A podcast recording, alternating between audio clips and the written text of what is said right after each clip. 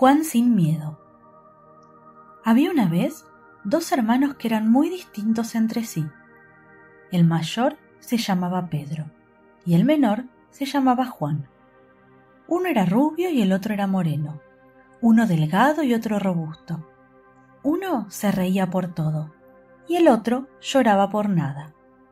Y además, uno al contrario del otro, no tenía miedo nunca. Su mamá decía, ¿qué vamos a hacer con Juan? A este hijo mío no hay nada que le dé miedo.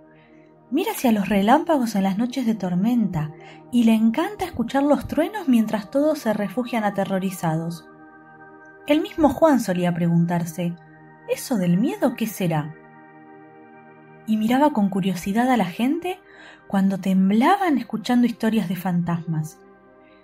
Así que un buen día, Juan decidió ir a conocer el miedo. Preparó un bolso, se despidió de su familia y salió a caminar. Siguió caminos y caminos, cruzó valles y subió montañas, conoció personajes curiosos, divertidos o aburridos, pero en ningún lado se topó con el miedo. Un día llegó a la capital del reino y fue a ver a los jardines que rodeaban el palacio. En ese momento observó un gran lío que se formaba alrededor. Un muchacho iba clavando en los troncos de los árboles un cartel que decía lo siguiente. Por orden del rey, el que tenga el valor de pasar tres noches seguidas en el castillo encantado, se podrá casar con la princesa. Y rápidamente Juan pidió audiencia con el rey para decirle, Majestad, yo voy a ir al castillo ahora mismo. El rey se sorprendió muchísimo al escucharlo, y de inmediato pensó, Este chico no es de por acá, no sabe los peligros a los que se expone. Tengo que advertirle que muchos intentaron la hazaña de dormir en el castillo, pero ¡ay! huyeron presos del espanto. Muchacho, le dijo el rey, no dudo de tu valentía, pero ¿sabes a lo que te estás exponiendo? Me gustaría saberlo, respondió Juan. Estoy decidido y no hay más nada que decir. Y entonces continuó preguntando. ¿La princesa es buena? Ah, exclamó el rey, y lo llevó hasta una ventana donde podía verse a la princesa en una torre leyendo plácidamente. Entusiasmado, porque todo el mundo decía que la princesa era la más buena de todas, Juan repitió convencido, Al castillo encantado voy. Dos guardias lo acompañaron hasta la entrada, y después se fueron más rápido que volando. Juan abrió la rumbrosa puerta con una enorme llave que hizo crujir la madera vieja. Recorrió parte del castillo, apartando a fuerza de soplidos las telarañas que le impedían pasar. Al anochecer, encendió un fuego en la chimenea y se tiró a dormir. A la mitad de la noche lo despertó una carcajada espeluznante. Cuando abrió los ojos, vio a una bruja horrible. Mirando las temibles garras de sus pies y de sus manos, que ya se disponían a agarrarlo, Juan le dijo medio dormido Abuelita, si vas descalza te podés resfriar. Anda, anda a la cama que ya es muy tarde y le cantó Bruja, brujita, vete a la camita. Desconcertada y sin entender nada, la bruja se marchó cabizbaja. Por la mañana el joven se despertó tan alegre como siempre y recorrió otra parte del castillo. Acá le tocó ahuyentar a manotazos a todo tipo de insectos, pero eso no le supuso ninguna dificultad. Una vez más se hizo de noche. Juan encendió el fuego y se tiró a dormir.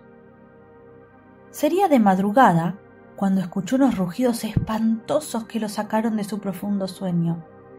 Y entonces vio dos enormes tigres que le mostraban sus afilados colmillos y se relamían ante la idea de devorarlo. Juan se levantó, rezongando. ¡Ay! En este castillo no me dejan dormir. Acercándose a los tigres con un rápido juego de manos, los ató por la cola, de modo que cuando se movían tiraban uno del otro, y les dijo, Tigrecitos, tigrecitos, silencio y bien quietitos. Los tigres se miraron y se marcharon llorando, moviéndose con gran dificultad porque tenían las colas atadas. Entonces Juan se volvió a dormir. Se despertó al amanecer y se fue a recorrer la zona del castillo que le quedaba por ver. Hay que decir que solo encontró roedores a los que ahuyentó silbando. La tercera noche fue la más ajetreada de todas. En la mitad de sus sueños Juan recibió la visita del habitante del castillo, uno que se había apoderado años atrás y que a fuerza de terror alejaba de ahí a los habitantes del reino. Era un monstruo de tres cabezas, una más fea que la otra. Tiraba humo por la nariz y rugía con tres tonos de voz. Al estornudar, tiraba árboles y sus malvadas carcajadas se oían a kilómetros de distancia. ¿Pero qué veo? dijo Juan. ¿Un ser de tres cabezas? Debo estar soñando. El monstruo, ofendido, lo agarró y lo levantó hasta que lo tuvo a la altura de sus ojos, y le dijo ¿Cómo te atreves a dudar de mi existencia?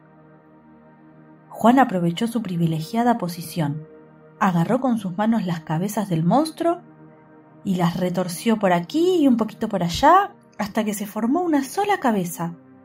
Así es como debe ser una cabeza. Una, y no tres. ¿Dónde se vio semejante disparate?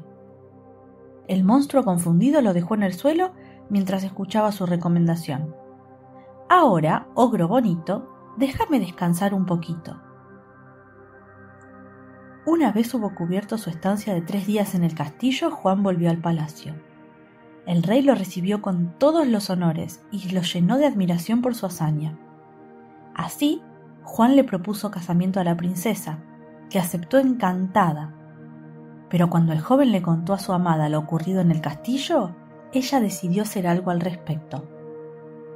Una noche, cuando Juan estaba profundamente dormido, la princesa fue a buscar una jarra que llenó de agua fría. Despacito y en silencio volvió a la habitación, y mientras Juan dormía, ¡plaf! Le tiró el agua helada en la cara. Juan se despertó despavorido. Una sensación que nunca antes había sentido le recorría el cuerpo. Estaba temblando como una hoja y apenas podía hablar. Un poco era frío, pero otro poco era el miedo que había llegado a su cuerpo.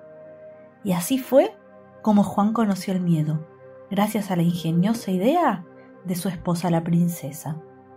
Y colorín colorado, este cuento se ha terminado.